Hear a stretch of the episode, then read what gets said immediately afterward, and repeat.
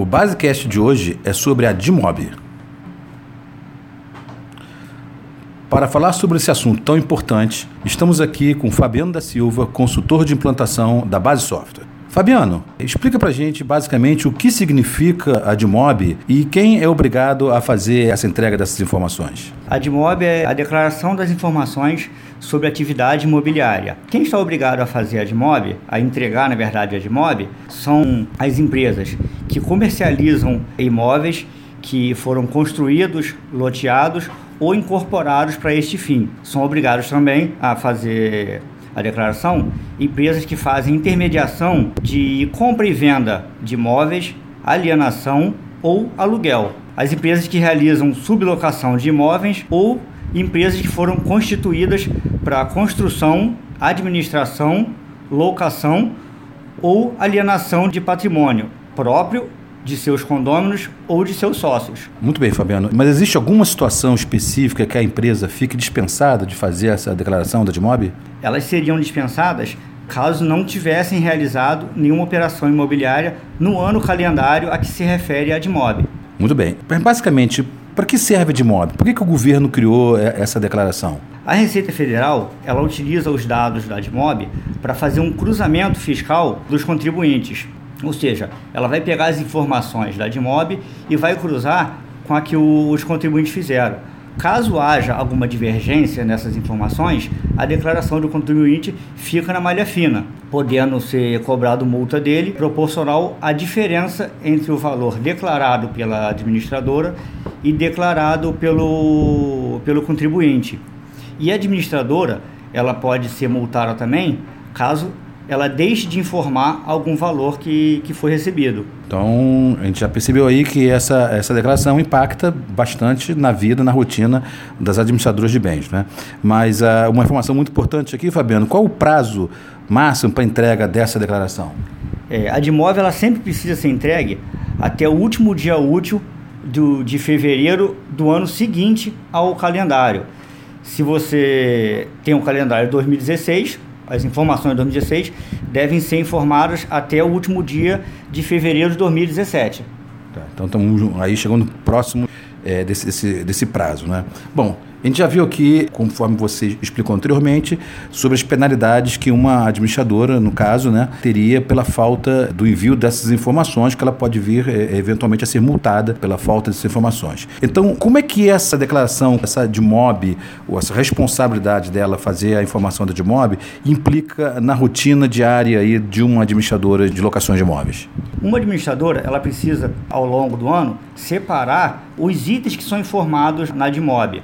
Os principais seriam os valores de aluguel, desconto de aluguel, o valor da taxa de administração que a administradora recebe, imposto de renda, no caso do locatário, pessoa jurídica, e o proprietário, pessoa física, ele já seria retido no, no boleto, tem que ser informado também, e ainda o carnê-leão, quando a administradora oferece esse serviço para o proprietário. Perfeito. No caso, a gente está percebendo aqui que as informações têm que ser, vamos dizer assim, selecionadas é, mensalmente da administradora e, e creio que para isso seria muito importante a utilização de sistemas de, de informática, o sistema de gerenciamento de locações de imóveis que possam ajudar nessa tarefa, minimizando o erro, né? Isso, ela tendo um sistema que já pode ser feita essa marcação, informando quais os itens que tem que compor de mob, no final do ano, ela puxando um relatório, já vai constar do, do relatório todos os itens necessários para a entrega da DMOB, facilitando o serviço dela. E essas informações, naturalmente, elas podem, poderiam ser exportadas desse sistema e importadas diretamente no sistema da DMOB, evitando até trabalho de digitação, coisas desse tipo, né? Isso. O programa da DMOB hoje ele até prevê essa importação. Você gera ele pelo seu sistema de administração e importa direto para a DMOB ele, durante a importação, ele faz até a conferência, se os itens foram preenchidos normalmente. Muito bem. Agora, então, independente da ajuda, né, que seria muito, muito importante de um sistema de, de gestão de locações de imóveis para gerar essa informação, a gente sabe que devem se tomar alguns cuidados né, para que essa informação, a, que a administradora não tenha nenhum problema na hora de fazer esse envio, essa transmissão. O sistema que ela usa deve ser alimentado de forma correta, justamente para minimizar as pendências durante a DMOB. Quando o programa é importado, por exemplo, ele vai criticar se o CPF ou CNPJ dos proprietários e os locatários estão corretos, o endereço tem que ser preenchido de forma correta, inclusive informando o CEP e o município. Uma outra coisa importante é a data de início de contrato. Uma vez que se você fez um novo contrato para um locatário, tem que ser feito um novo contrato dentro do seu sistema. Porque se você botar uma data superior ao ano de referência, ele vai dar erro na DMOB.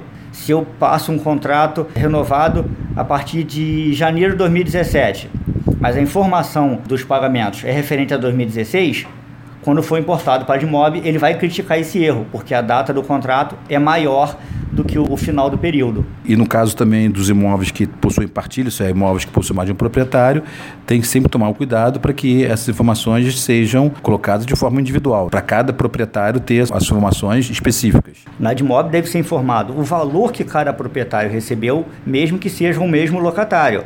O contrato de locação é o mesmo, mas a fonte que recebeu o, o aluguel e, consequentemente, pagou a taxa de administração à imobiliária foram duas.